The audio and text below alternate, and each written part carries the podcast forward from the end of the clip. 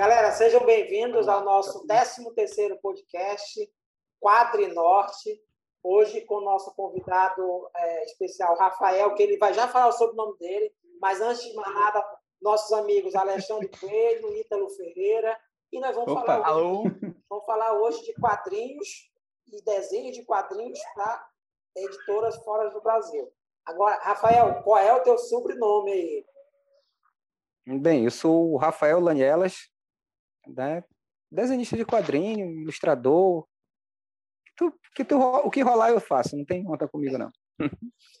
Diz aí pra gente quem é o Rafael Lanielas na fila do pão. Em aspecto de quê? De desenho? Tudo. É, tudo, tudo. Tudo, assim, trabalho. Em termos, em termos de trabalho com desenho, eu sou um cara que desenha hoje por ser esforçado. Não acredito muito na questão de dom, não. Eu sou esforçado. Sou esforçado mesmo. Comecei a, desenhar já tarde, com 13 anos de idade, eu vi alguém desenhando e disse: Eu vou fazer isso da minha vida. De 13 anos para cá, eu tô, fiz 40 ano passado, vou fazer 41 agora mês que vem. De 13 anos para cá, nunca passei um dia sem desenhar. É um bocado de tempo desenhando, cara. Que mal te pergunte, quantos anos você tem? 40. 40. Mesma idade, a mesma idade do Alexandre, até dia 6 de julho. Sim, a, a média aqui é 40, eu sempre tenho 46. Tu já foi citado no nosso podcast, que era sobre dica de desenho, sobre a persistência sua, né? A gente chegou a um, a um denominador aqui que essa questão de dom, claro que tem pessoas que já nascem ali com a predisposição, mas aí ele citou o teu caso, uma pessoa que não tinha essa predisposição e que persistiu e chegou lá e, e desenha hoje. Tá? Eu também tenho isso comigo. Não tem um dia que eu não passe que eu não faça um desenho. Mas eu, eu sei que se eu tivesse persistido mais ali nos anos 90 em desenhar, talvez eu estaria muito melhor desenhando hoje. Né?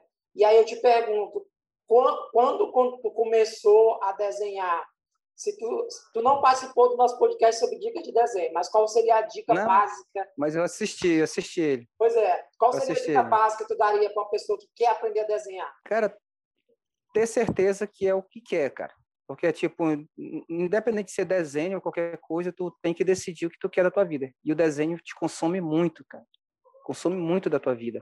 Assim, eu comparo assim, lógico, guardando as suas devidas proporções, um desenhista como se fosse um advogado, como se fosse um médico, é como se fosse um médico de tá, ter que estar tá estudando, obrigação de estar tá estudando sempre. Da hora que tu decide trabalhar com aquilo, no caso, como eu decidi lá em 93, eu não sabia se eu ia ser desenhista de quadrinho. Eu queria ser desenhista. Não me interessava se era de quadrinho, se eu ia desenhar para o tiozinho da esquina, coisa e tal. Eu queria trabalhar com quadrinho, com, com desenho. Me interessava o quê? Quadrinho foi uma consequência do, do aprimoramento do, do desenho, sabe? Mas tu, tu decidir que aquilo que tu quer é tu te esforçar para te chegar ao objetivo. Porque não espera que vai cair, vai abrir uma luz do céu e tu vai aprender a desenhar, ou então tu vai gostar de um desenhista, um determinado desenhista, e ele vai olhar, ah, eu olho aquele desenhista sempre com frequência e eu vou aprender. Não, treina, cara, treina e te esforça, porque senão não existe a questão de tu só pegar a teoria. Desenho é prática. É prática e mais prática. Tu pode até demorar mais se tu tiver só a prática, mas tu chega lá. Agora, tu só com a teoria, tu não chega em lugar nenhum. Se tu não tiver, se tu tiver os dois aliados, é o melhor para tua vida. A teoria e a prática é a melhor coisa que tem na tua vida, no caso do desenho. Ao meu ver, no caso. O cara, quando ele tem muita prática, né? Quando ele pega a teoria depois, aí parece que vai fazendo mais sentido para ele depois, assim. Mas ele já viu aquilo, né? Ele já já está fazendo aquilo ele só está colocando, acrescentando um, algumas coisas ali que estavam faltando espaço ali. É diferente, por exemplo, quando tu sabe muita teoria e tu não tem tem bem bem pouca prática assim. É uma coisa totalmente diferente em relação com desenho, em relação com desenho. Sim, sim. Eu, ó, tipo, eu não sou um cara que, digamos, se eu for, eu eu tenho tenho muito conhecimento, mas eu tenho o pouco de conhecimento que eu tenho, por exemplo, eu já não seria não seria bem aproveitado se eu resolvesse, tipo, dar aula, porque eu não tenho uma didática. Aí já é a parte da teoria que ia é, complementar verdade. isso, sacou? Tem uhum. cara que não tem aquele desenho bem apurado, mas o cara dá uma aula assim que é uma beleza. E o cara, só do cara falar, tu vai ligando as coisas. Não, cara, é por aqui, por aqui, vai ficando mais rápido. Mas isso é tudo uma, uma, uma sequência de evolução, no caso. Eu não tive esse tempo, nem, digamos, as certas oportunidades, eu posso dizer assim, de aprender desse modo, sabe? Uma vida meio corrida, então a gente teve que ir aprendendo na marra mesmo, digamos assim. O Alexandre conhece a, a, a, a minha história, acho que da galera aqui de Belém ou de qualquer lugar, ninguém mais do que o Alexandre para conhecer a minha história com persistência com desenho, cara. Ah. Chegou um ponto de eu puxar a orelha dele para desenhar, entendeu? É verdade. eu tava falando pro, pro tava falando, é, eu tava falando pro, pro Ítalo, né, que, que era eu que, que, que, estimulava ele antes, era eu que, que dava as dicas, e agora não, agora eu pego com ele, agora eu aprendo com ele.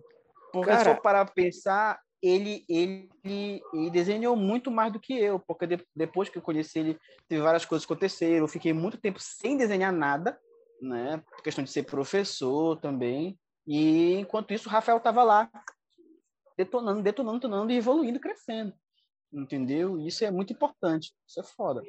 Hoje assim, em dia, é, é como eu estava falando pro Ito, hoje em dia eu, eu pego, eu olho o trabalho do Rafael para me inspirar. Às vezes eu estou desesperado, aí eu pego o trabalho Ei. do Rafael, olho justamente para me dar aquela motivação para eu poder, ah, agora eu vou continuar aqui minhas páginas e fazer. Dentro daquele tema lá que nós falamos, lá do, do podcast sobre dica de desenho, eu cheguei a citar a questão da visão. Tu compartilha dessa ideia de que o desenhista tem uma visão diferente? Eu não sou, eu, eu tenho uma visão comigo que desenhista e louco assim, eles a, a loucura e o cara que desenha anda pareado. Sabe? A gente não tem uma visão normal de mundo. O cara que disser eu sou desenhista e ele desenha realmente, mesmo que seja por hobby, e ao momento que ele começa a praticar mais, ele muda a visão dele. Ele não tem uma visão normal. A tipo, até mesmo de tu tá andando na rua e tu vê um, um pôr do sol, tu cria uma visão diferente para aquilo. Totalmente diferente de uma pessoa normal. O cara tá olhando ali, pô, tem uma nuvem, tá rosada, tá bonito, coisa e tal. Só que ele não vê aquela nuvem refletindo no prédio, ele não vê o reflexo do prédio nas pessoas, nada disso o cara vê. Ele vê uma nuvem bonita no céu. E tu já vê todas essas presepadas. Eu era tão ficcionado com aprender a desenhar, cara, e não tinha fonte na minha época, na época do Alexandre também. O Alexandre e eu andávamos aqui meia hora para chegar num local que tinha internet de escada, bicho. Que era o antigo Net Club de Belém. A gente ia lá. Tá lembrado, né, Alexandre? A gente andava pra caramba. Poder, pesquisar, Aí, poder pesquisar a imagem dele. É, porque a gente não tinha grana para a gente gostava. A gente não né? tinha grana para pagar o ônibus. A gente paga o ônibus, a gente não pagava a hora de internet. Aí tinha que optar. Tinha andava, andava, né? É, era, bicho. A gente andava muito, tá doido. Eu fui com esse cara andar. A gente andava pra caramba. E não era perto, não, bicho. Era muito longe. Aí eu era um, chegou um tempo de eu andar na rua, eu analisar ponto de fuga na rua, coisa meio de doido, sabe? Doido mesmo, loucura mesmo. Mas isso tudo foi somando para mim. Quando eu fui pegando a parte teórica, já isto, bem depois, aquilo ali foi tipo assim, a explosão na minha cabeça. Ah, tá, eu não estava errado, entendeu? Só que se eu tivesse aquela parte teórica, tivesse alguém me passando aquela parte teórica, a minha evolução teria sido muito mais rápido, sabe? Mas isso é consequência de, de tempo. Por exemplo, hoje em dia tem informação demais. Só que o, o geralmente o pessoal que está querendo aprender hoje tem um grande problema, que é a falta de concentração. Falta de concentração porque ele não senta aqui para desenhar, eu vou tirar duas horas do meu tempo para desenhar, ou uma hora que seja por dia, se ele não tiver com o celular ligado, se ele não tiver com a vida dele virando para outros cantos. Então a vida tem que ser concentrada naquilo. Michael Jordan, Michael Jordan foi questionado uma vez porque ele era tão bom quando jogava basquete. E ele dizia: quando eu entrava na quadra, eu estava lá para jogar basquete. Eu não tinha nada no mundo, só jogar basquete. E assim é com desenho ou com qualquer profissão. Se tu tá naquele horário para te fazer o teu trabalho, é sentar e tu é o cara daquele trabalho, entendeu? Se o teu trabalho, por exemplo, se o teu trabalho é estudar para passar numa numa faculdade de medicina, digamos, é aquela hora que tu vai tirar para estudar para a faculdade de medicina. Se é para desenhar, é aquela hora, é para desenhar e acabou-se. Entendeu? Esse é o meu, meu ponto de vista assim, na questão de, de do cara que quer aprender a desenhar e diz assim: ah, eu tenho talento. Será se ele tem talento ou se ele está sendo esforçado, sendo dedicado? Eu acredito muito mais na dedicação do que o talento por talento. Se tu for dedicado, tu consegue, tranquilo. Até mesmo porque eu acredito também, compartilhando isso que o Tico falou, tipo assim, a, a minha família, eu contei, né, lá no caso lá do podcast, tem sobrinhos tal, mas é aquela predisposição em desenhar. Ninguém nasceu sabendo desenhar, ninguém desenhou do nada ali algo já com anatomia ou algo perfeito, né? Foi aprimoramento, foi persistência. Eu acredito sim. Cara, e a tua história, assim, tá, tu conseguiu aprender a desenhar, qual foi, assim, o primeiro trabalho, os trabalhos que tu realizou é, no teu princípio aí na área de desenho? Cara, eu comecei no... em 2000, eu comecei a ilustrar livro didático para dentro de Belém, saca? Só que foi uma época que eu, eu conhecia o mercado, já conhecia alguma coisa de trabalhar com quadrinho para fora, não que eu fizesse quadrinho, mas eu entendia já um pouco do mercado, tinha conhecimento de pessoas daqui de Belém que me davam dicas, e eu comecei a trabalhar para essa editora daqui de Belém. Só que o cara pagava pouco para caramba, queria uma ilustração. Na época ele pagava, sei lá, uns 30 reais para uma ilustração colorida, com alta qualidade, para imprimir num livro, sabe? É uma coisa de tu fazer 50 ilustrações numa semana, era coisa para tirar o couro, digamos, do, do, do, do desenhista que estava lá. Sem contar que Eu lembro cara... que a gente chegou a, a gente chegou a pegar trabalho de receber tipo 10 reais por ilustração. Sim, Tanto, lembra? sim. Isso eu estou te falando esse valor para quando a gente batia o pé. Entendeu? Aí o cara É. pegar. Aí eu comecei a ficar. Só que eu vi que, tipo, trabalhar para esses caras aqui, da, nesse caso aqui, não da, da região como um todo, mas esses caras que dominam o, o, o, o meio, assim, sabe? Era dar murro em ponta de faca. Aí eu tinha opção. Ou continuar trabalhando para esses caras, ou então ia treinar, fazer um trabalho melhor para tentar sair. Sair, que eu digo, trabalhar para os caras de fora. Esbarrei numa, num, num problema que eu ainda tenho até hoje, que eu preciso sanar. Graças à pandemia, já era para estar no meu segundo ano do meu curso de inglês, mas a pandemia não me deixou. Eu estava inscrito no curso tive que cancelar. Aí eu encontrei a barreira do, do inglês, que eu não falava, não falava não, não falo inglês. Hoje em dia eu tenho, entendo algumas coisas pela prática de trabalho, mas falar nada. Eu encontrei essa barreira corria com um, corria com outro para me indicar o trabalho. Aí sempre estava, ah, não, mas não vai conseguir, não vai conseguir. Fui na cara e na coragem. Fui para o Google Tradutor na época e consegui É, um trabalho Google para a Translator. Austrália. cara. É, Google Translator.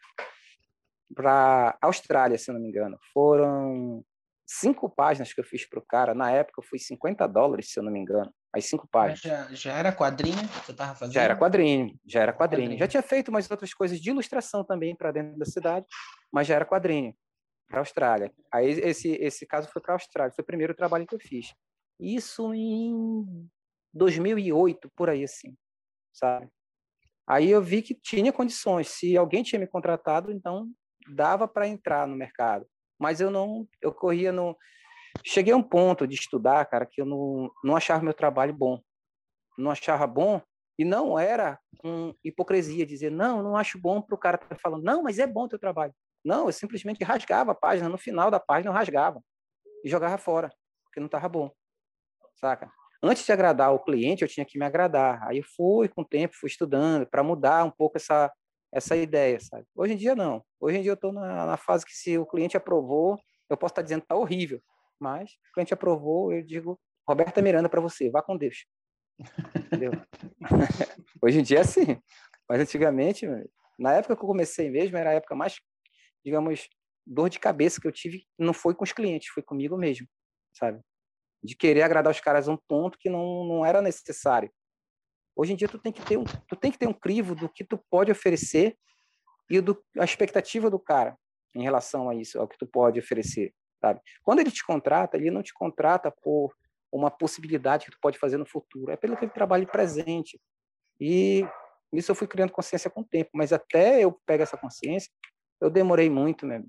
Depois desse trabalho para a Austrália, eu demorei um bom bocado. Fui rodar por outras coisas, fazer coisas totalmente diferentes de desenho, mas nunca parei de desenhar, até voltar para o mercado. E, e, Rafael, mas aí o, o que te levou a fazer os, quadri, é, os quadrinhos mesmo foi essa, esse lance mesmo de tentar procurar um, um, uma coisa para te ter mais remuneração? Ou, não, ou foi, cara, ou foi é, outra coisa? O que, o que, é porque, que chamou assim, atenção assim para trabalhar chega uma hora, quadrinho? Chega uma hora, como eu não tenho informação, eu, eu digo que eu não tenho informação acadêmica, entendeu? Não tenho formação acadêmica, não tenho uma faculdade. Chega uma hora que só desenhar, digamos, desenhar bem, não te leva a lugar nenhum, se tu ficar no âmbito regional. Entendeu? Aí como era que eu tinha, é, qual é a possibilidade que eu tinha de colocar meu trabalho para fora, para fora do país ou mostrar meu trabalho? Era o quadrinho, né? Eu já tinha uma boa noção de quadrinho, uma boa noção que eu falo era de de contato com o Alexandre. O Alexandre me apresentou basicamente os quadrinhos em 95 por aí, e que ele me, me apresentou os quadrinhos. Aí eu fui ver possibilidades, mas não entendia muito de narrativa, de construção de páginas, as coisas tudo para mim era só os caras andando ali, tanto é que eu pensava que uma revista podia ser praticamente feita. De, é, eu não queria desenhar cenário, queria desenhar só close de pessoas, só conversa. Papo furado, só era rosto de pessoa, a página toda. Para mim era uma maravilha. Eu achava que estava bom.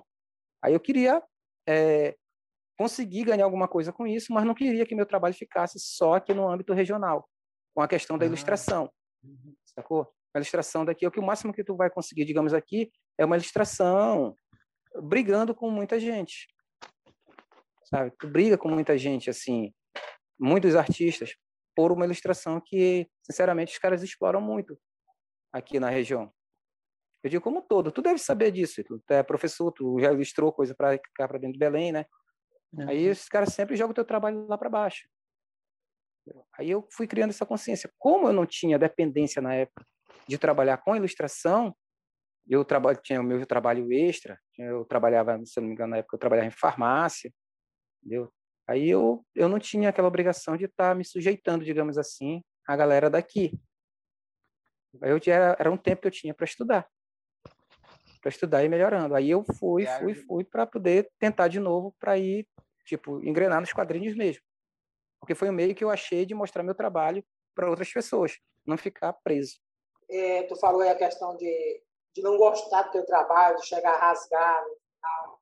É, eu já passei por esse processo também. Agora, cara, é, desses trabalhos que tu fez assim inicialmente, qual foi o trabalho assim que deu aquela insight assim, aquele pô, eu posso ir por esse caminho, pô, tem futuro, assim.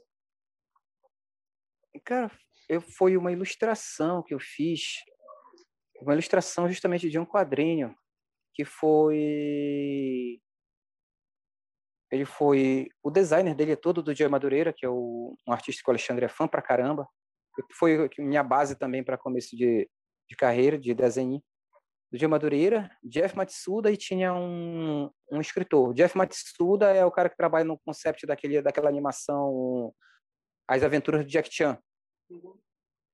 Não sei se você conhece. Conheço. Então, o Jeff Matsuda fez a, aquele concept tudinho das, das, das ilustrações de lá, é do Jeff Matsuda, se eu não estou enganado. E eles fizeram uma revista chamada Iron Day Maiden, se não me engano, e eu fiz uma ilustração de página dupla, cara. Bicho, eu demorei 19 horas para fazer a ilustração. Eu peguei naquela ilustração para rasgar umas 30 vezes. Aí eu fiz uma promessa, não, eu vou concluir esse desenho.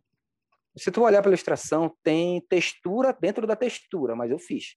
Tá aqui até hoje. Eu teve uma época que eu peguei recusei 300 dólares nela, porque aquela dia eu não me desfaço dela. Nem por nada, sabe? Na época eu tava com muita pressão de grana, mas eu não me desfiz da ilustração. Tá comigo até hoje. Foi assim, foi o meu start, porque eu fazia muita ilustração, mas deixava incompleta. Incompleta. Ou eu rasgava ou deixava incompleta. Eu rasgava ou deixava incompleta. E essa ilustração foi o, foi estopim, o, foi estopim para eu seguir. Para tu sabe? ver que tu podia fazer aquilo, né? É concluir um trabalho. Era que era coisa que era concluir um trabalho, sabe?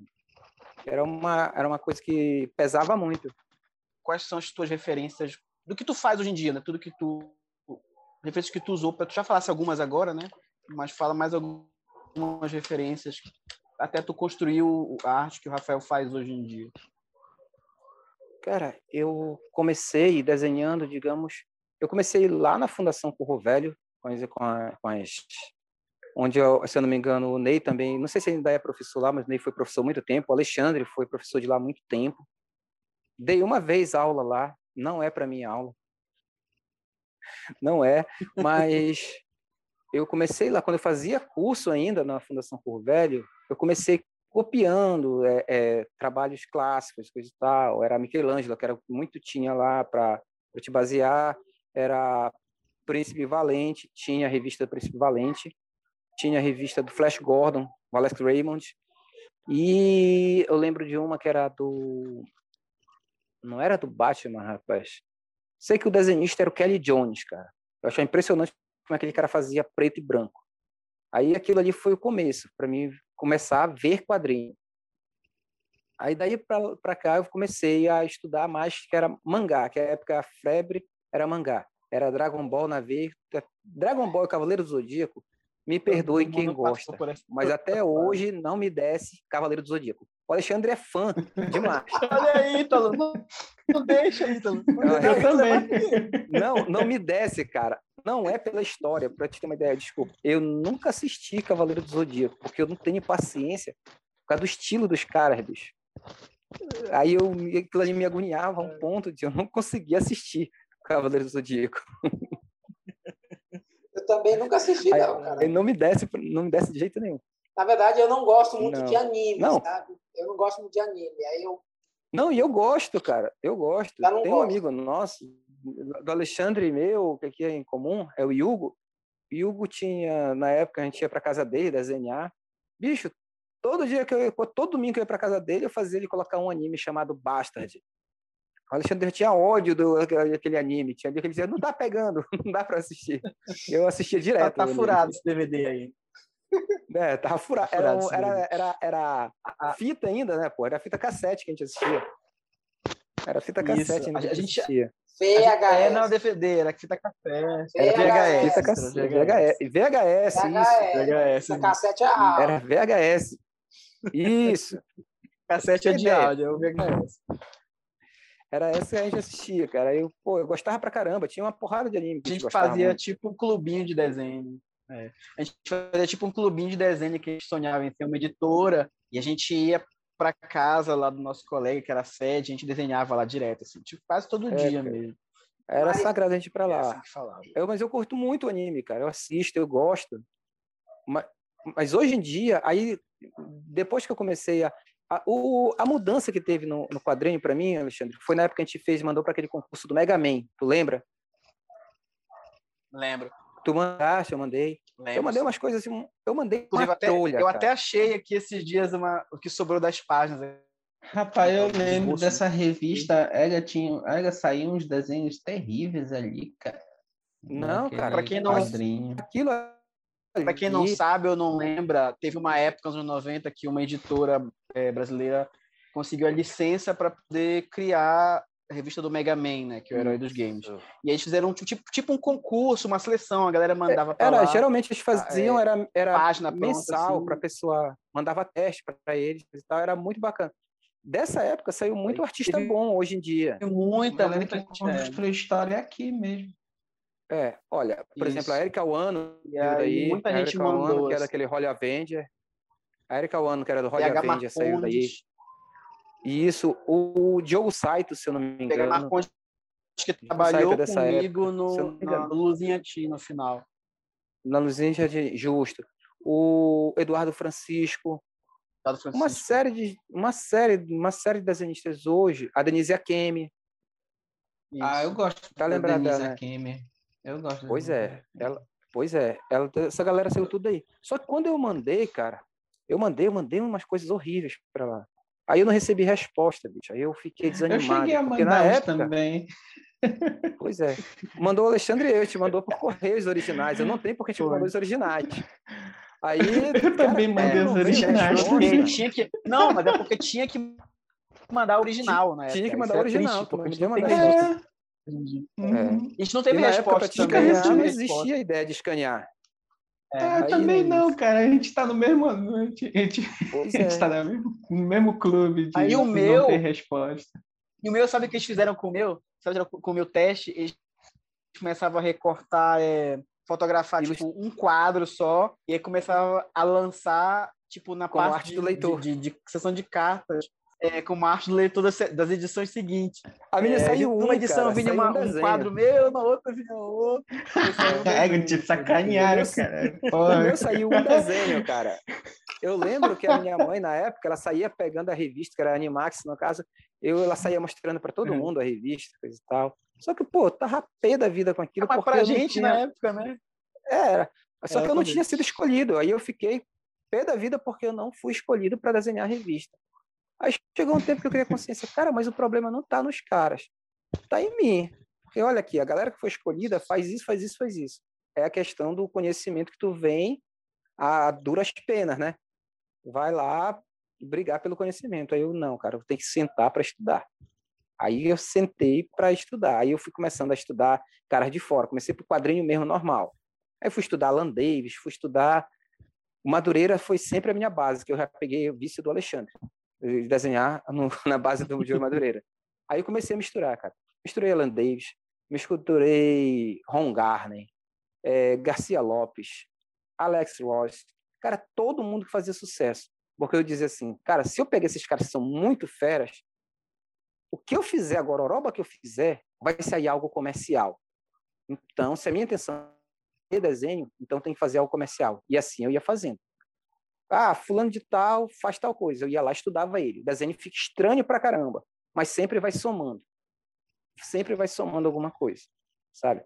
Aí eu pegava um desenhista que o desenho começava a ficar todo curto, todo, é, digamos, ficar tudo sem proporção de altura de cabeça. Aí eu ia procurar outro artista que já fazia ele mais alongado. Aí aquilo ia equilibrando, entendeu? E assim eu fui montando o meu traço até hoje. Hoje em dia eu já estudo mais a questão de anatomia em livros mesmo, sabe? Eu continuo estudando anatomia, mas em livros. Não estudo mais os desenhistas de quadrinhos. Tenho como referência, mas não estudo mais anatomia por lá, pelos quadrinhos.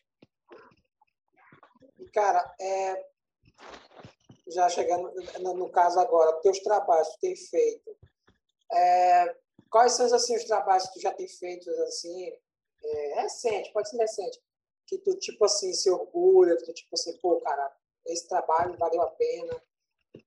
É um trabalho que eu tenho muito orgulho de ter feito, deixa eu ver. É isso aqui, cadê? Não tá nem aparecendo. Eu vou pegar aqui esse quadro. Pegar, a gente Esse deixa. trabalho aqui, eu tenho um orgulho. Gente, eu tenho um orgulho grande de fazer, ter, fazer parte disso aqui. Isso aqui é a É, Seventh sétima irmã, né? cara.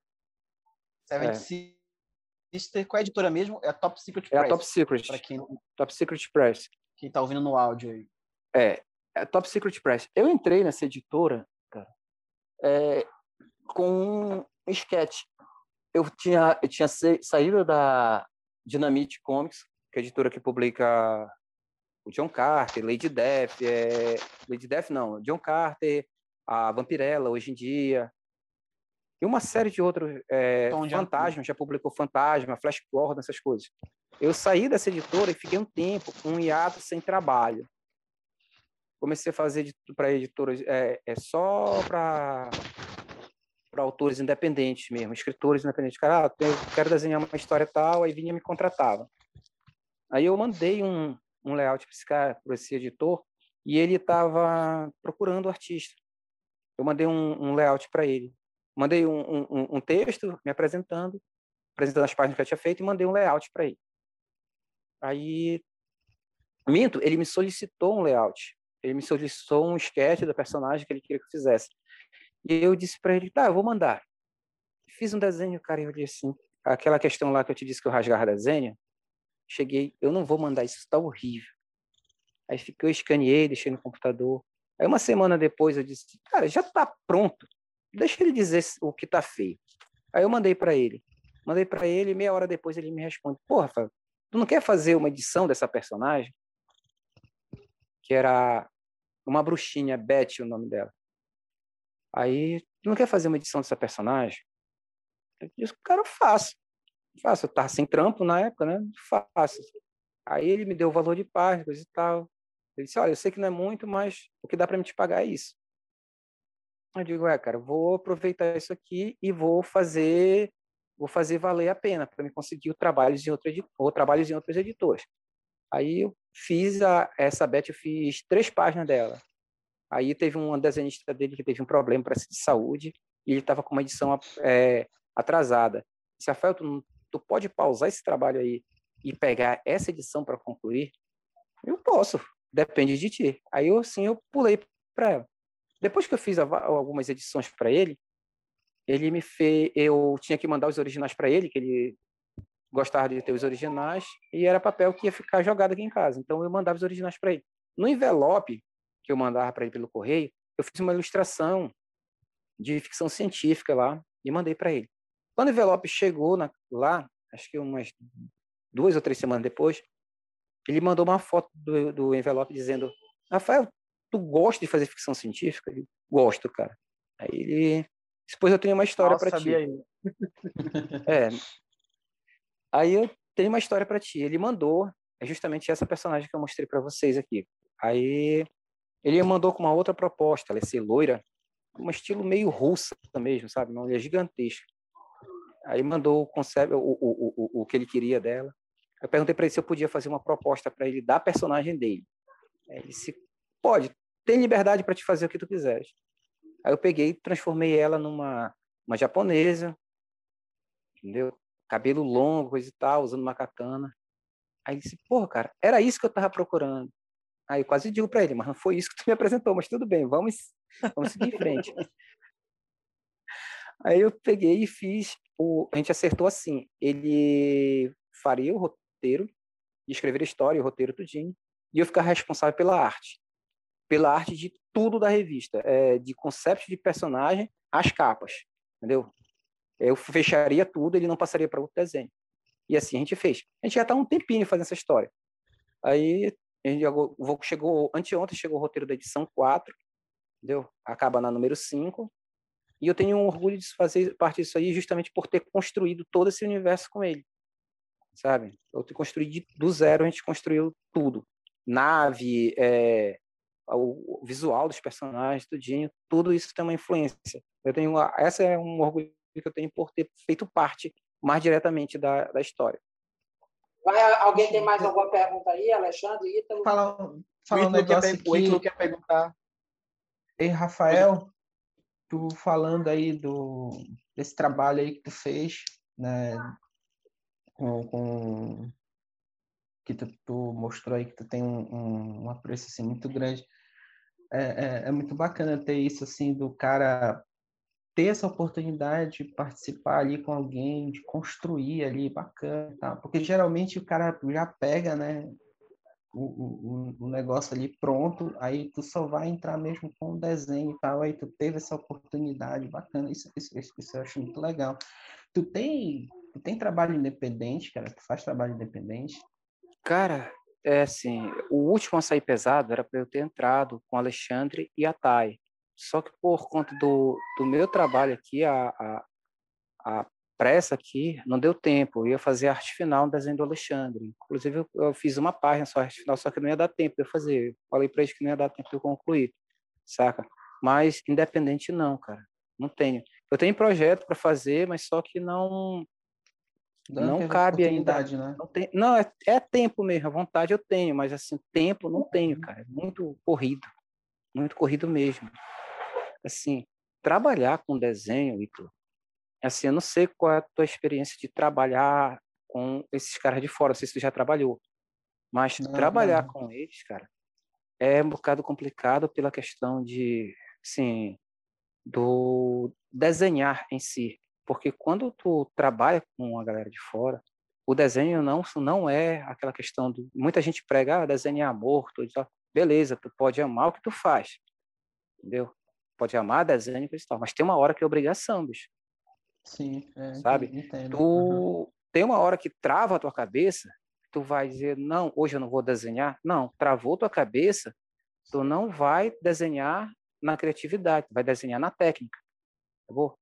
Tu vai dar, na técnica no que eu digo, olha, tu sabe que o enquadramento, se colocar esse cara nesse lado aqui, esse ângulo de câmera aqui, pá, pá, vai suprir a necessidade do roteiro para esta página. Se eu estou meio travado hoje, eu vou na técnica, eu vou seguir aqueles conceitos de técnica e vou aplicar naquela página e eu sei que ela vai sair no final do dia.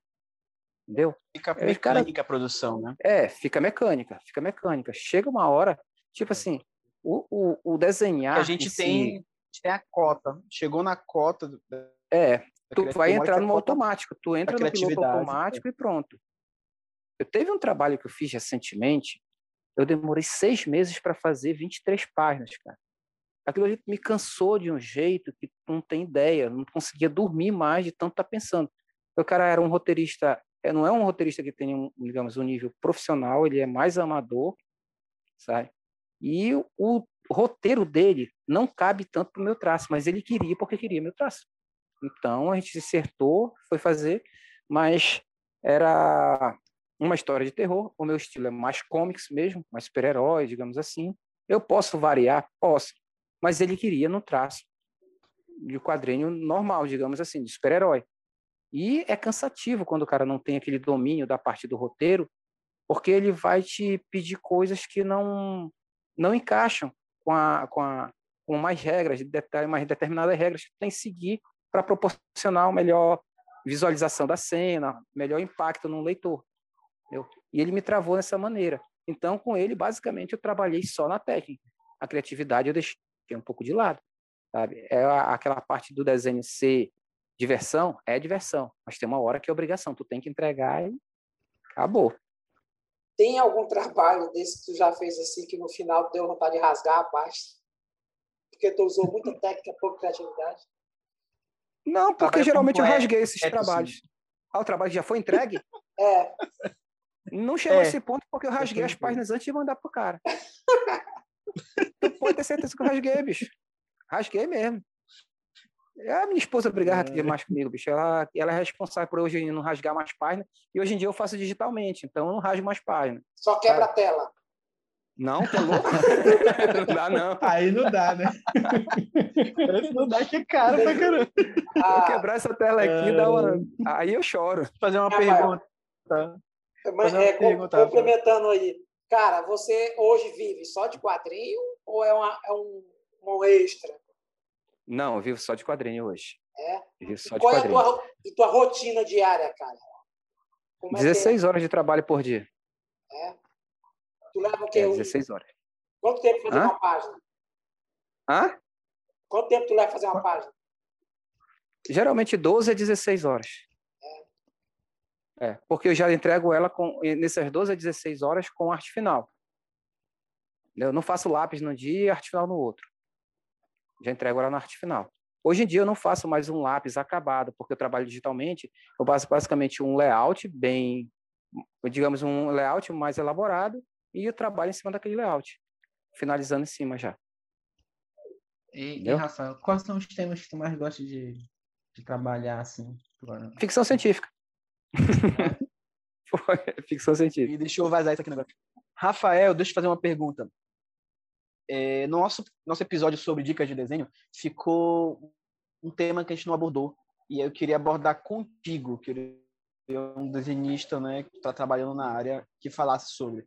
É sobre a questão, é uma polêmica que tem agora no meio desenhístico, né? Nos grupos e fóruns e tudo mais por aí pela internet, que é sobre a questão do uso de referências, tá? Porque tem aquela tribo que diz que não, o cara tem que tirar tudo do zero da cabeça dele, senão não existe de verdade. E tem a tribo que defende que não, é necessário usar a referência, não tem nada de mais, nada de errado. Então eu não sou um é, desenhista é, de verdade. Super, enriquece o trabalho, né? Segundo esses caras, né? Eu não sou desenhista de verdade. Eu quero que tu me diga o que, que tu acha do uso de referência e, e o que, que tu acha dessa polêmica aí. Cara, assim, usa referência necessária. Não existe o cara que diga que não usa referência. Ele está mentindo. Eu digo e afirmo. Por quê? Tu não chegou, tipo, tu não nasceu, pegou um lápis e desenhou uma revista. Aí eu digo que tu não, tu não usa referência. Tu pegou, tu acabou de nascer, pegou um lápis e fez uma ilustração, tu não usa referência. Do momento que tu tem conhecimento de uma garrafa, entendeu? Tu tem o conhecimento qual é o formato de uma garrafa, tu tá usando referência. Tu pode não estar tá olhando para ela, mas tu tem a referência mental. Ponto. Ah, Tá não tem como o cara dizer que não usa referência. Isso é loucura. Se ele acabou de nascer, ele pegar e fizer uma ilustração, esse não usou. Mas dos demais, todo mundo usou. Ponto. Usar referência, eu uso sempre. Uso. Se eu tiver que usar fotografia, eu uso. Eu tiro. Cara, eu desenhei o Evil Ernie para Dynamite. Meu amigo, eu deitava na minha cama, minha esposa tirava foto. Eu, na época era seco, não tinha pancinha, né? Aí eu vim deitar, me contorcia tudinho. Ela tirava as fotos, eu pegava e desenhava, bicho. Saca? Eu não sou de acordo o cara pegar, por exemplo, tu faz uma ilustração e eu vou pegar e copio aquela ilustração todinha e vendo como meu trabalho, ou vendo no meio do meu trabalho, saca? Beleza, eu não sou de acordo com isso. Mas tu usar uma referência que tu produz, ou que, por exemplo, tu pega um, um, um, um tronco de um personagem, tu tá na posição que tu quer, tu vai desenhar o um personagem, tu vai desenhar um super-homem, tu quer ele voando. Como é um, um, jeito de tu usar uma fotografia, por exemplo, para te fazer um super-homem voando? Pô, pega um nadador, coloca na internet, natação, tem um monte de cara nadando, bacana. Tu vai encontrar alguma pose ali. Muda uma mão, muda o braço, coloca no teu traço, mas tu usa uma referência desse jeito, saca? Até para usar referência, se for, se for o caso da fotográfica. Para cenário, né, cara? Principalmente para cenário, né? Sim, cara, tem sim, sim. Vai depender do que, tu, do, do, que tu te propõe a fazer, sabe? Do que, tu, do que tu te propõe a fazer dentro do cenário. Se tu desenhar uma revista é. tipo um, um Batman Beyond, lá, que é aquele Batman do futuro, ele tem um estilo que é puxado mais pro Bruce Timm, que é da animação. É um traço mais retilíneo, mais quadrado. É, não digo caricato, eu digo retilíneo mesmo, sabe? São Sim. caixas que vão se conectar. Mas o, o, tu vai desenhar, digamos, uma revista do. Vamos colocar um personagem. Do Questão, da DC Comics, que é mais detetive mesmo. Mais até que o Batman, que o Batman considera o mais super-herói hoje em dia, né? Já foi muito detetive. Mas o questão, que ele é mais naquela questão de estar tá no, no, suburbano, coisa e tal. Tu vai desenhar beco, tu vai desenhar coisa. Pô, tu vai fazer isso tudo de cabeça? Se tu tem uma referência para fazer, usa, cara. Assim, o conselho que eu dou para quem desenha e quer trabalhar com desenho, para trabalhar profissionalmente, cara, se tu tiver carvão para te usar, usa. Se tu tiver que usar talhadeira, usa. Se tu tiver que usar marreta, usa, não interessa o que for. Entrega o teu trabalho no prazo. Se for referência, se tu tiver que usar qualquer coisa, usa e entrega o teu trabalho no prazo. E pronto. É o que vai te.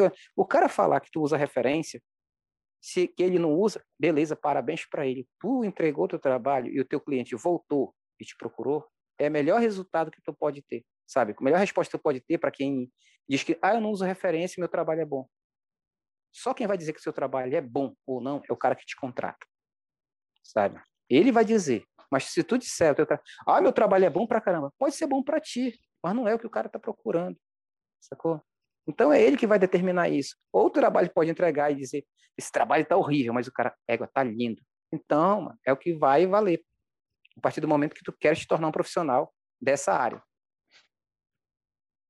Sim. Eu acho que o pessoal faz uma confusão, né, com, em relação é, cara, referência. Eu entendo. Referência, eu entendo a questão do cara dizer ele ser, ele ser, ele ser mais, digamos assim, como é que eu posso te dizer?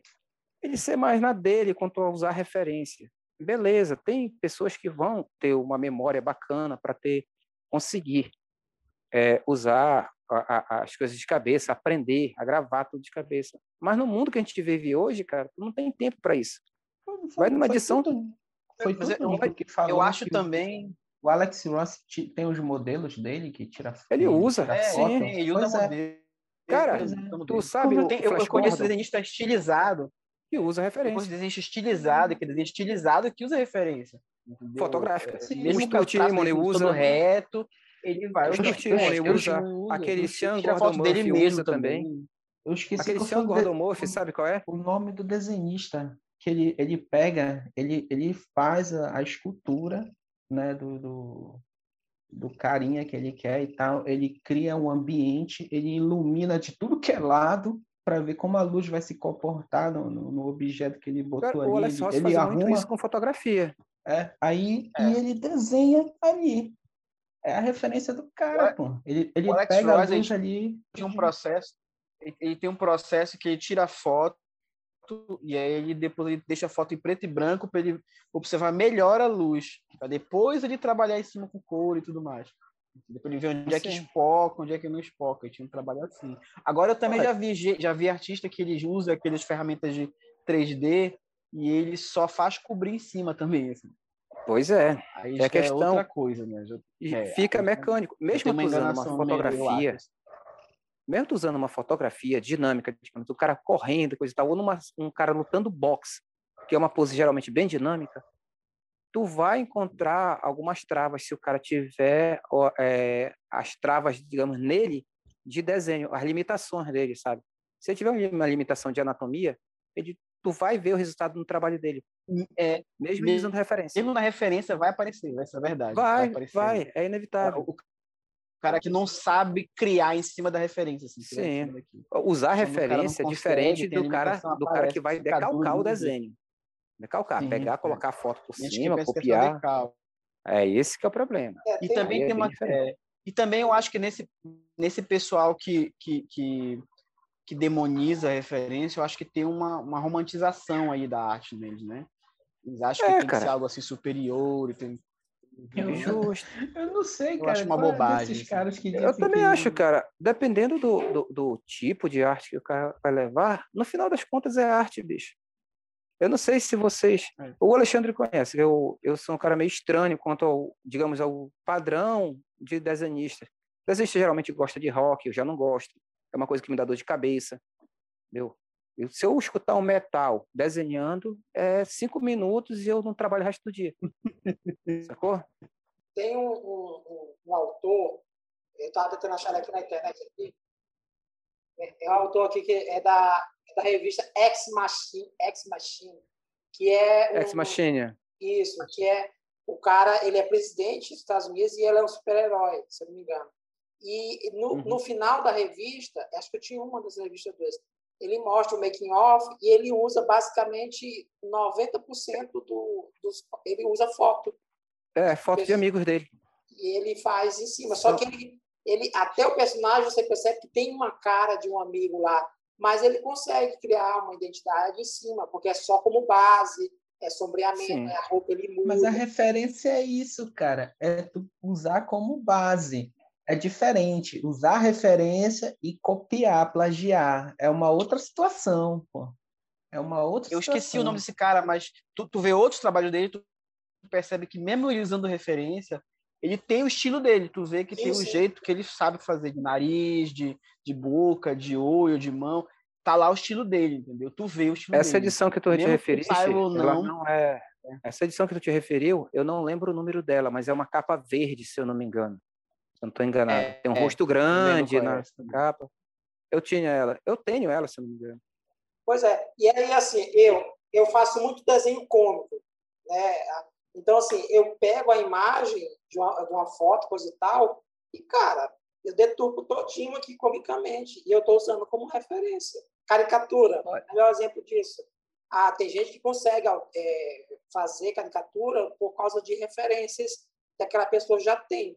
Mas tem pessoas que pegam a foto e em cima daquela foto, ou uma ou duas fotos, vai e faz a referência. Então, assim, Eu, eu não sei é qual é a besteira. polêmica desses caras, porque a referência é a base para um desenhista, cara. eu acho que é um Cara, pouco quanto- cultural isso também, a questão. Eu mesmo cresci achando que copiar um- um- uma foto para quadrinho era errado.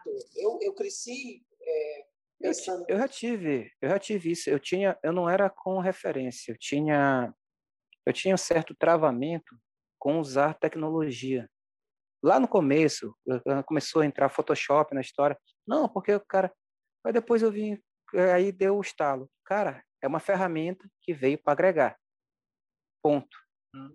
É agregar. Hoje em dia eu trabalho nessa mesa aqui, nessa mesa aqui, tem muito cara que fala comigo, pô, mas é digital teu trabalho. Não, meu trabalho não é digital. Eu só desenho numa mesa. Meu trabalho acontece aqui, ele não acontece quando eu estou riscando lá. É aqui que acontece. Independente de eu estar riscando num papel ou numa tela. É aqui que vai acontecer meu trabalho. Se aqui não tiver bom, mano, o trabalho lá vai ser uma cagada. Isso aí é só uma ferramenta. É porque, né? acredite se quiser, até hoje, até hoje tem gente que acha que é a ferramenta que define o trabalho. Né? É verdade? Esse que é o grande existe, problema. Já encontrei gente que, é, tem que gente acha que, que acha isso mesmo. Ah, o cara só consegue fazer porque ele tem, um, tem uma caneta top de linha que faz a, a arte dele magicamente, né? Essa uma varinha mágica, assim, fica boa. Se ele não tivesse essa caneta, ele não sabia fazer esse desenho. Tem gente que pensa assim, até hoje, é incrível. No meio do desenho mesmo. Eu que trabalho com fotografia, nossa, o que tem de clichê, o que me cansa a pessoa chegar assim, nossa, essa tua câmera tira foto muito boa. Aí eu boto assim para ela assim, olha aqui a câmera aqui, ó, o dedo aqui e o olho aqui, tá? Pois é. O dedo e o olho, né? É, Olha, uma coisa que uma coisa que ferra pois muito, é. cara, quando ele está estudando o desenho em si, é que a anatomia ele vai ter que estudar. Isso é fato, não tem como. Perspectiva ele vai ter que estudar. Mas se ele se fechar só nesse mundo, ele está ferrado. Por exemplo, ele não estuda uma composição, entendeu? Ele não estuda uma regra dos textos, ele não estuda essas outras coisas que vão complementar. Se o cara for desenhar quadrinho, ele vai receber um roteiro, aí ele vai ter que fazer uma função. Ele vai ter que ser o desenhista, ou seja, o braçal, ele vai ter que ser o diretor de arte, tem que ser o diretor de fotografia, o diretor de um monte de cacete a quatro. Imagina como se uma página de quadrinho fosse um filme mesmo. Tu tem que fazer todas as partes que tem no filme, tu vai ter que representar aquilo ali. E tudo vai sair da tua cabeça. Então, tu não pode te prender só dentro da página de quadrinho. Tu tem que buscar coisa fora. Por exemplo, eu desenho quadrinho americano, mas eu não estudo mais artistas americanos para narrativa, só estudo artista europeu. É o que eu gosto mais dos artistas europeus em questão de narrativa, por eles terem mais prazo, sabe? Eles podem fazer uma coisa mais bem construída. O americano não, ele tem que fazer uma coisa mais é, condensada para suprir o prazo, que a questão toda é prazo. Tu trabalha numa indústria que ela te ela te escraviza, se tu deixar, ela te escraviza. Sabe? Se tu não criar uma rotina, ela te escraviza mesmo. E Rafael, nós estamos hum. falando, acabamos de falar sobre tecnologia aí, tu usa mesa digital e tudo. E ano passado, até comentamos aqui num dos nossos primeiros podcasts sobre a questão de aumento do consumo de quadrinhos físico, né? E num, nós já tivemos aí um processo de quadrinhos digitais ah, que tentaram emplacar. Hoje tem muito a tendência da pessoa, somente na área de humor, publicar tiras na, no Instagram e depois condensar isso num livro impresso. É, cara, o que, que tu vê do futuro do quadrinho? Tu acha que ele vai persistir por muitos anos ainda sendo impresso? O que, que você acredita na tua visão? Cara, eu acho que sim, vai persistir, mas não vai ser o quadrinho que a gente vê hoje. Tu ir na banca, ver uma revistinha pequena, sabe? Vai, vai ser a questão de tu ler geralmente o quadrinho é, que seria a mídia mais barata, tu vai ler online, e chegamos, digamos, no final do ano, tu vai pegar e compilar aquilo e imprimir uma determinada quantidade de cópia para os caras que são fãs que gostam de ter. Por exemplo, eu gosto de ter um original, gosto de ter revista física, saca? Mas vai chegar um tempo que eu vou comprar só encadernados. Só vou comprar encadernados porque não vai ter mais a revistinha. A revistinha de, de, de linha mesmo, digamos. Aquela que é, custa 2 dólares e 95. Né, mensal, né? Isso, não vai ter a mensal de banca, digamos. Eu acho que vai chegar um tempo assim. Vai demorar? Vai. Mas é uma coisa que a gente vai se adequar. Até o próprio livro, o livro vai ser, eu acho que vai ser uma coisa mais difícil de acontecer, mais demorada. Mas a gente vai chegar a esse ponto, entendeu? Vai chegar a esse ponto. E não adianta brigar contra, é se adaptar à realidade, entendeu? É tipo assim, tu vai ficar puto porque tu, tua revista não sai mensalmente, tu vai deixar de comprar um livro para te informar porque ela não está saindo na mídia impressa? Não, geralmente não. O que tu quer é o conhecimento. O que tu quer é o conhecimento. Então, o conhecimento vai estar tá ali nas páginas, então é isso que tu vais consumir, né? Então, tu não vai esquentar tanto a cabeça com isso. Mas vai ser de geração. A minha geração, a nossa geração aqui, todo mundo, eu acho que só o Ítalo é mais novo, né? Ou não? Oi, tem cara de novo é, e é velhinha também. Você é só cara de índio aí, 40 anos aí. Quarentinha, quarentinha. 40, é, tu é velho pra caramba, quando chega nessa também, idade aí, eu já tô velho. é. Mas sim, a, a, nossa geração veio de uma outra cultura, que é assim, tipo, a gente queria, no caso, livros, revistas, e não tínhamos. Hoje em dia a gente tem muito, mas a gente já está no auge de uma outra passagem, que já é para migrar para o digital. Isso vai acontecer e eu acho que não, não adianta tu brigar contra, é tu te adaptar. Mas aí o quadrinho digital, qual é a tua noção, experiência, visão do, do digital em si? Social comics, é, algumas editoras Cara, americanas têm a, a, opção de você ler o quadrinho na, no site. A própria editora que eu trabalho, tu, tu pode comprar ela online, entendeu? A gente trabalha geralmente pelo Kickstarter lá. Faz a, a publicação depois da campanha pronta, como se fosse o Catarse aqui, né? Mas, assim, essa é uma, uma opção que está cada vez mais se usando para te não ter que imprimir, digamos, é, é, 4, 5 mil cópias de uma revista e vender mil e ficar com 3 mil encalhada. Ou seja, tu faz aquela impressão do que já foi vendido, já bancou as impressões e tu vai fazer um pouco a mais para te vender em um evento, coisa e tal. Mas geralmente os caras aproveitam nesse embalo, eles vendem o, o, o digital também, sabe? A própria Amazon tem isso. Tanto é que tem revistas na Amazon que tu compra o, o, o digital, tá 60, 70 reais. Não é pelo valor de ser digital, é pelo valor da obra, né? Do que o cara está consumindo ali. E eu acho que é isso que vai vai ditar muito, no caso, valores do digital no futuro. Não é, ah, é digital, vai ser baratinho, vai ser tudo porque é digital. Não. Tudo tem um custo para ser produzido, né? Então, esse valor vai ser agregado a valores de obra, não a valor, no caso de só de, só de produção. Mas eu acho que vai chegar o tempo da gente migrar pro. A gente não, não sei se vai chegar na nossa geração, mas o dos meus filhos, filhos do Alexandre, o Ítalo não. a geração dos nossos filhos eu acho que vai chegar. Chegar isso. Sim. Mas, cara, e, e, o que que tu almeja ainda dentro da área de quadrinho atingir? Que, qual os teus sonhos aí futuros aí? O que que tu ainda, quer, o que que tu ainda quer fazer, que tu não fez ainda quer fazer? É. Cara, o que eu quero fazer é lançar minha história. Eu vou lançar minha história assim que eu conseguir um tempo para produzir ela. Eu vou lançar minha história, sabe? Tem que lançar minha história autoral, em quadrinho. Né? Autoral. Um trabalho autoral, sim. Eu tenho que lançar um trabalho autoral. Mas, assim, muitas pessoas me perguntam, cara, tu, tu quer desenhar um Wolverine, um super-homem, coisa e tal? Se tu tem esse sonho? Eu digo que não, eu não estou falando em termos financeiros, estou falando em sonho em termos de, de te realizar. Não, porque eu não me considero um leitor de quadrinhos, sou um desenhista de quadrinhos. O Alexandre é um leitor de quadrinhos, eu acho que vocês são leitores de quadrinhos. Eu sou desenhista, entendeu? Tanto é que a minha estante, tu pode olhar, tu pode ver, não tem série completa. Eu não coleciono história de quadrinhos, eu coleciono artistas, entendeu? Eu me dediquei tanto a desenhar que eu, eu, digamos, eu deixei um pouco de lado a questão da leitura. Eu leio coisas muito pontuais, sabe? Muito pontuais mesmo. Eu não sou um cara de estar tá, é, viciado em séries coisa e tal. A última série que eu li contínua toda foi Samurai X, para te ter uma ideia. Era um mangá. Eu li ela toda. Eu gostava pra caramba. Então tu não tem super-herói preferido? Hã? Super-herói preferido? Tu não tem, tá? Eu, meu super-herói preferido é o próximo trabalho que eu vou fazer.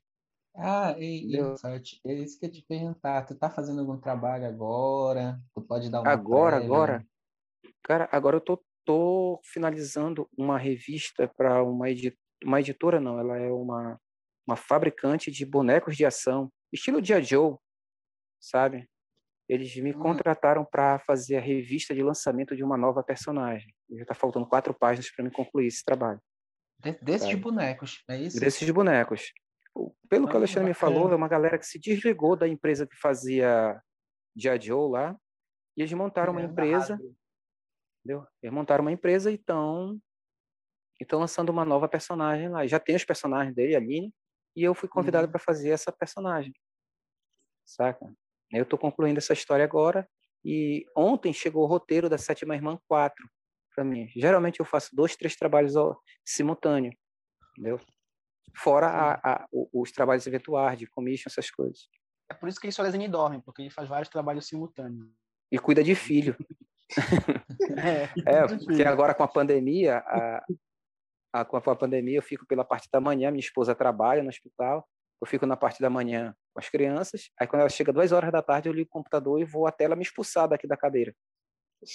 Ela pega, me arrasta da cadeira, senão eu fico direto. Aí ela pega, desliga, desliga, desliga, embora, embora dormir. Senão eu fico direto.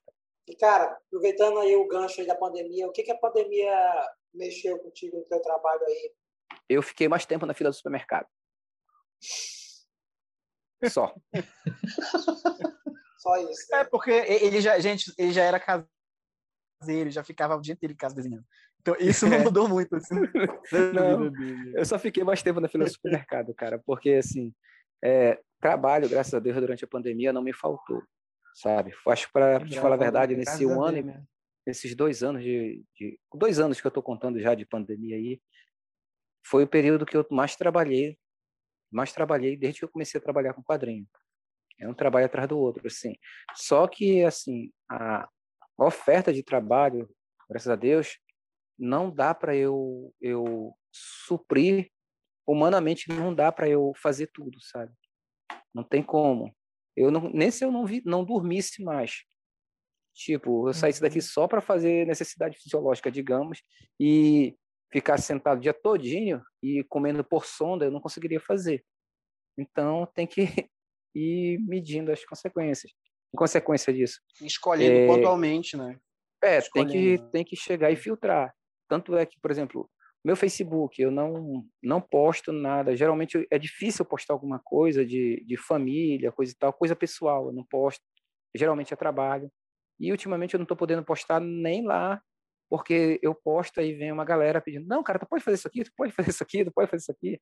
Aí eu, eu fico meio que correndo, sabe?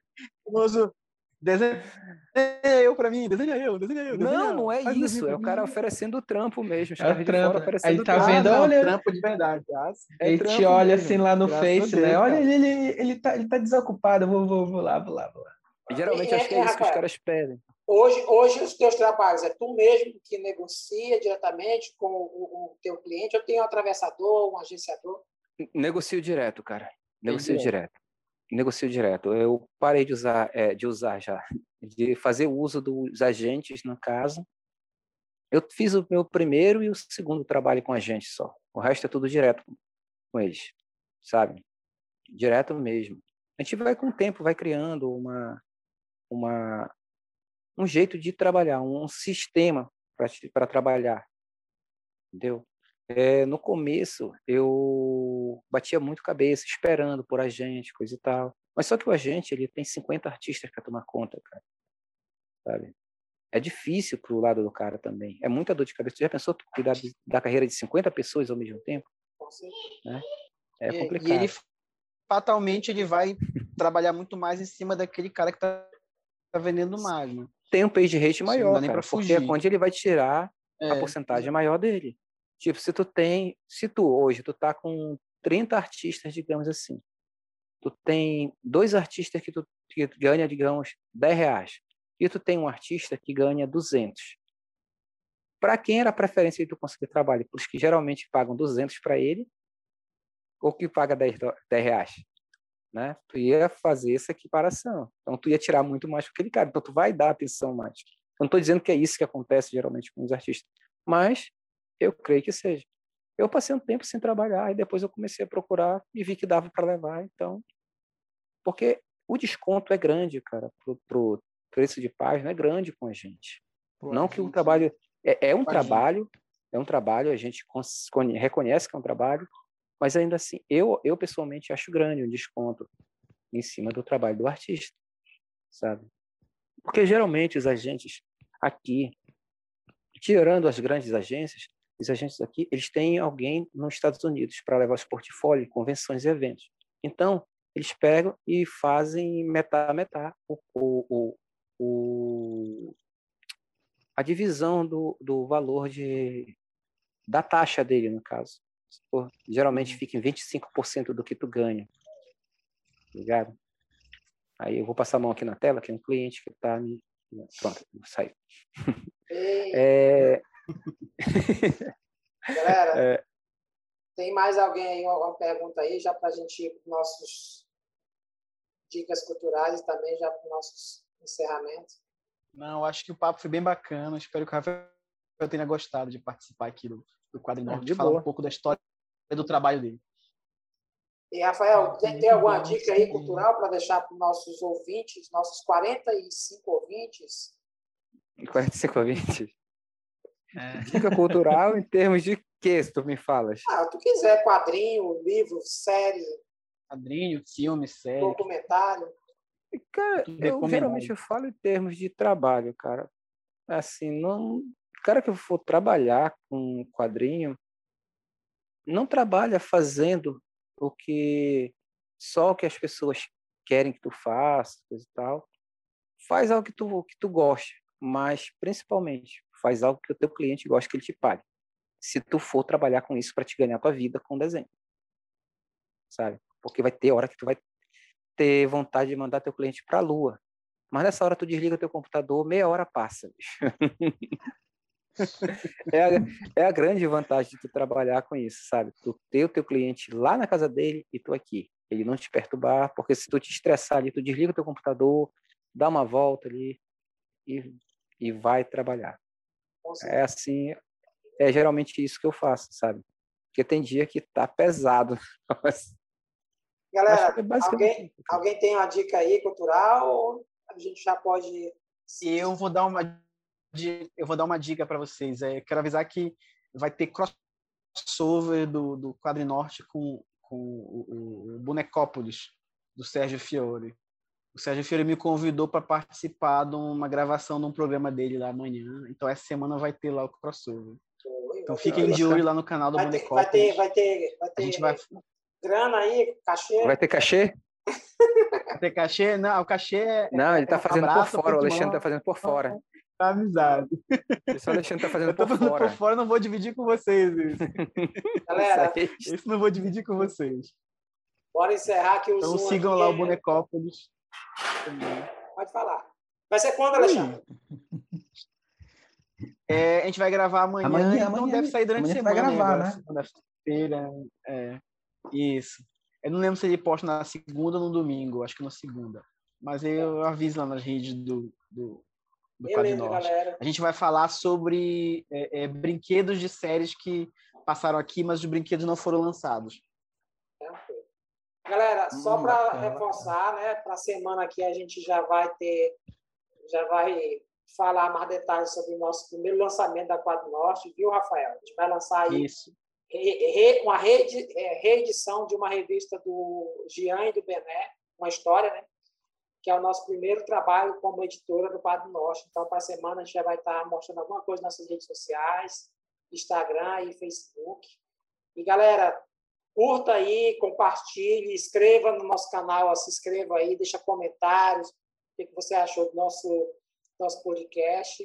E, Rafael, cara, muito legal te conhecer e ver a tua seriedade no trabalho com o quadrinho. E, cara, só cresce a, E essas acompanha conversas, a gente Rafael também. essas conversas que a gente tem com A galera acompanha a que gente. trabalham com quadrinho, para mim, particularmente, funciona muito como combustível, incentivo para que a gente possa persistir nessa área, trabalhando nisso, né? Nessa algo que a gente é- gosta tanto. Inspira. É, cara, inspira cara tendo. E para quem assim, mais estiver escutando também, assistindo. É, cara, o cara que tiver força de vontade, ele quiser trabalhar com isso, ele vai conseguir, bicho. Olha, só rapidinho antes de encerrar, é, eu sou filho de pescador de uma dona de casa, sabe? Não, o cara que espera, ah, eu quero ter um apoio, eu quero ter um apoio da família, cara, não espera. Tu tem que ter apoio em ti, sabe? Hum. Eu, meu pai era pedreiro, meu pai era vaqueiro, depois se tornou pedreiro e assim, não que fosse culpa dele, mas o conhecimento que ele tinha da área, ele não era zero, entendeu? Era uma revistinha de criança. Eu jamais ele pensaria que o filho dele hoje estaria trabalhando com quadrinho, sabe? Tu quer, vai para frente, vai para cima. Meu. Tu vai levar não, isso vai fazer parte da tua vida, sinto muito. Senta e trabalha o que tu queres fazer da tua vida. Se tu quer desenhar, tu quer dançar balé, vai para cima, não interessa o que tu queres fazer da vida, mas tu tem que sentar e te focar. Não espera os outros virem te dar alguma coisa de mão beijada, que ninguém vai te dar. A concorrência, para te ter uma ideia, de tu ir para a fila de um, de um emprego, geralmente hoje, está em faixa de 10 vagas, 2 mil pessoas estão brigando por isso. Aqui na tua região.